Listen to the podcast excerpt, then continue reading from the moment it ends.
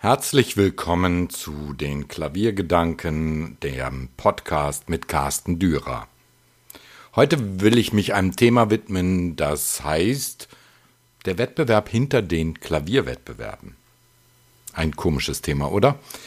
Den meisten Besuchern von Klavierwettbewerben ist dieses Thema vollkommen fremd. Und das ist auch gut so, denn ansonsten würden viele vielleicht den Glauben an die hehre Kunst verlieren.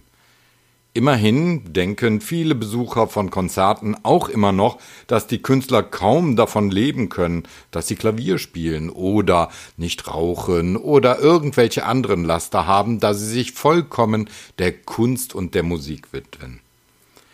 Den meisten Klavier- und Musikliebhabern, die sich nicht weiter mit der Thematik beschäftigt haben, ist dieses Thema so weit von der Realität entfernt, das Thema, dem ich mich widmen will, dass es für sie unvorstellbar ist, dass dies auch passieren kann.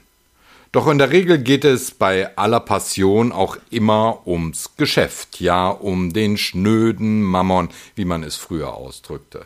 Leider, könnte man schon an dieser Stelle sagen.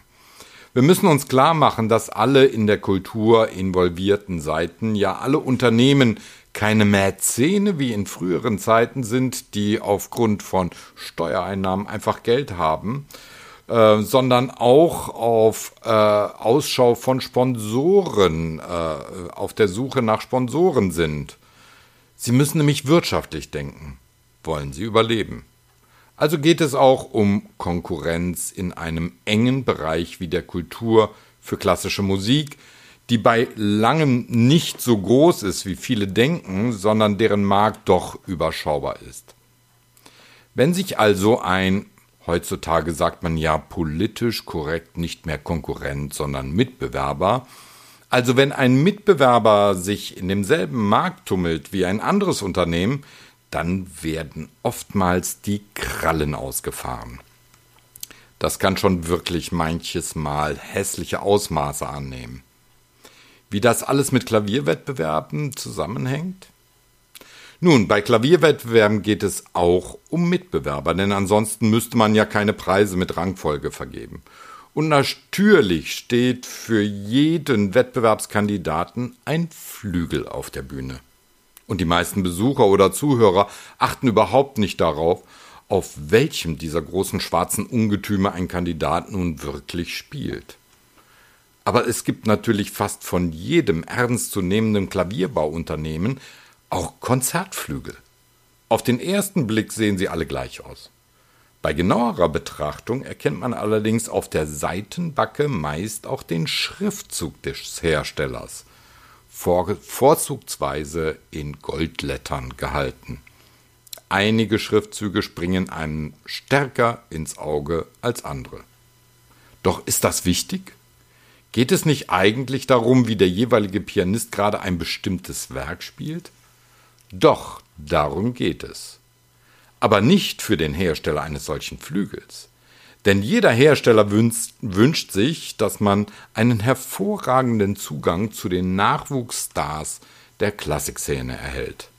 Also gibt es einen Wettbewerb hinter dem Wettbewerb, denn alle versuchen auf die ein oder andere Art und Weise die Kandidaten davon zu überzeugen, doch nun ihr Instrument zu spielen und nicht das der anderen Firma.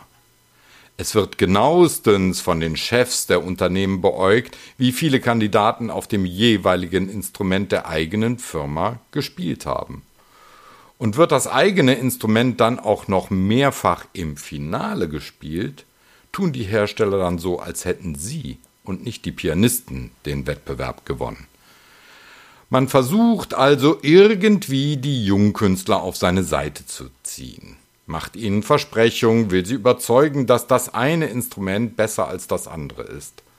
Auch da gibt es Abstufungen der Beeinflussungsversuche. Die einen sind recht aggressiv, während die anderen längst verstanden haben, dass es besser ist, die Kandidaten in Ruhe auswählen zu lassen und ihnen unbeeinflusst die Wahl zu stellen. Denn was passiert, wenn dieser Wettbewerb hinter den Wettbewerbsbühnen vor sich geht?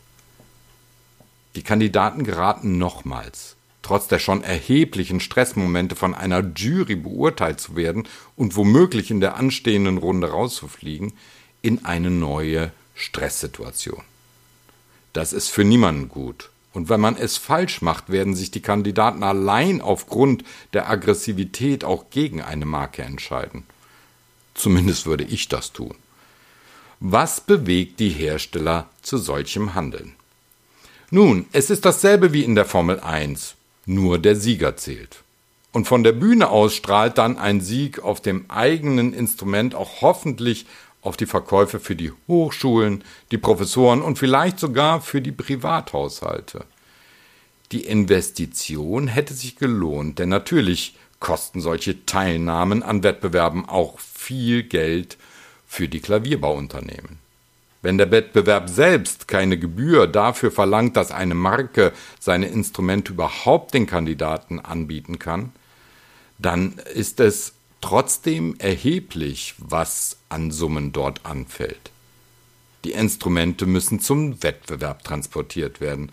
Ein Techniker muss am besten permanent Gewehr bei Fuß stehen, um die Instrumente zu warten, vorzubereiten und muss natürlich auch übernachten und auch essen und trinken.